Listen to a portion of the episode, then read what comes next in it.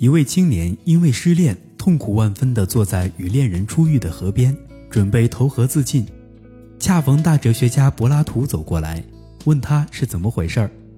我失恋了。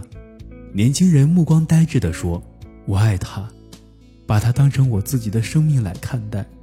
没有了他，我一分钟都活不下去。反正没有了爱情，我活着也是具行尸走肉，还不如死了好。”你们处多久了？柏拉图问。两年。在这两年里，我无时无刻不……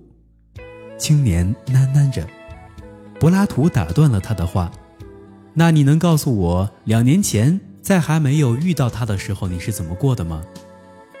青年的眼里有了一丝光彩。那时候，我是个自由自在、无忧无虑的青年。每天我都会活力四射的生活工作，领导和同事都很喜欢我，我还好几次被评为优秀员工呢，光奖状都得到好几张。那时候，我还有过关于爱情的甜蜜幻想，那种幻想真美啊！可惜从今往后，再也不会有了。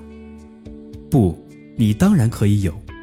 柏拉图大声说：“你看，命运是如此的爱你。”他把你又送回了两年前，让你依然可以自由自在、无忧无虑的生活，并可以继续拥有自己美好的梦想，不是吗？想一想，果真如此，青年便放弃了寻死的念头。这个小故事告诉我们，生命总会有一定程度的反复。当我们因为今天的失去而回复从前的生活时，让心情、想法也回到从前。不失为幸福的一大秘诀。好了，本期的小故事大道理就是这样。我是东升，我们下期再见。